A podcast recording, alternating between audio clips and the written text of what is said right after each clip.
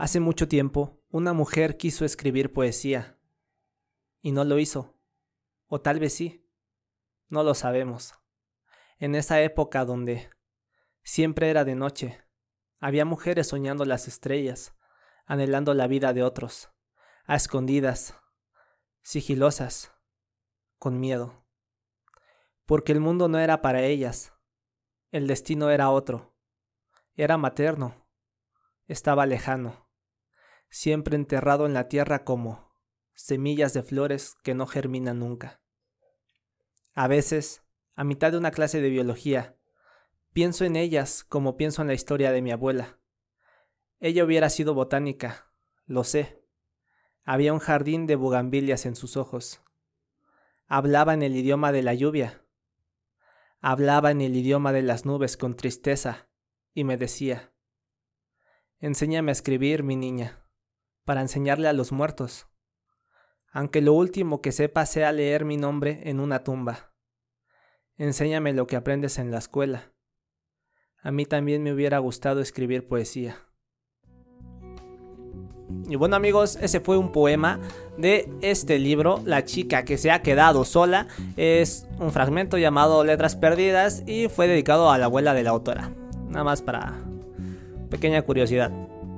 Eh, la autora se llama Mariel Damián y es escritora de poesía. Estudió dos carreras, al menos cuando estaba, cuando escribió ese libro, cuando se publicó y yo lo compré, estaba estudiando dos carreras, que era Letras Hispánicas en la UNAM, Universidad Nacional Autónoma de México, y en el Instituto Politécnico, el IPN, estudió biología. Entonces, pues ya, con el simple hecho de ver las carreras, ya puedes ver más o menos qué es lo que le gusta, ¿no? Le gusta la poesía y la biología. Entonces ella se considera una chica mitad ciencia y mitad poesía. Y pues a, razón de, a, razón, a unión de sus dos grandes pasiones, pues dio como origen este libro. Poesía, es una colección de poesía, pequeños poemas contenidos en este libro, eh, todos escritos por la autora, Mariel Damián. Y es es interesante, o sea, es fuera de lo usual a lo que habitualmente conocemos como los, la poesía porque pues involucra la unión de la poesía y sus conocimientos de, con la biología. Entonces salen cosas muy interesantes de eso.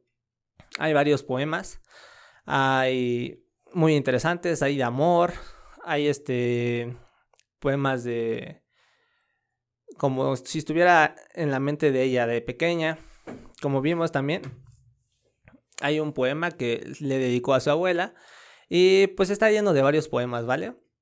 No es tan grueso este libro, está muy delgado, de hecho, ahí pueden ver la diferencia, aquí está mi dedo, aquí está el libro. Eh, no es tan grueso, es muy fácil de leer, te lo acabas en un día. Entonces, es interesante y realmente este podcast va a ser un poco corto ya que no hay mucho que comentar sobre un libro con poemas sobre todo porque no soy un gran degustador de poesía.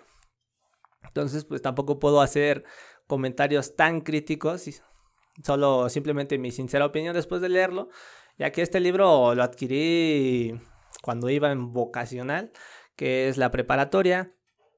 Mm, ya tiene bastantes años, como cuatro, tres o cinco, no recuerdo bien, pero fue interesante, quería traerlo aquí para que conocieran un poco de poesía. La portada, la verdad, está bastante linda. Eh, yo, yo asistí a una conferencia de esta autora. es muy joven la autora. Es muy joven, me parece que no ha sacado más poesía. O al menos otra colección de poesía. Pero probablemente sí la ha escrito. De hecho, tiene un canal en YouTube. Aparece como Mariel Damiani algo. Donde puedes encontrar más de estos poemas si quieres ver más o menos de qué tratan están ahí. Ella los lee, los narra y pues subió algún par de videos. Yo lo encontré por ahí. Entonces, chequenlo para los que les gusta la poesía. Puede ser algo interesante y para los que no, pues puede ser una oportunidad, ¿no? De conocer cosas diferentes. Ya saben que aquí lo que queremos es fomentar la lectura, que la gente empiece a leer más. Da igual lo que leas, pero la gente mayormente no lee, entonces es el propósito, ¿no? Entonces ya, sea si lees poesía, si lees novelas, si lees libros de ciencia ficción o libros de superación personal o libros de historia. Eh, no importa, lo importante es leer, adquirir más conocimientos y seguir fomentando la lectura. Ya saben que me pueden encontrar en mis redes sociales como el Ángel PM y estoy en YouTube como Ángel PM. También pueden encontrar en Facebook, Instagram, Spotify y las demás plataformas de podcast. Así que yo los veo en el siguiente podcast.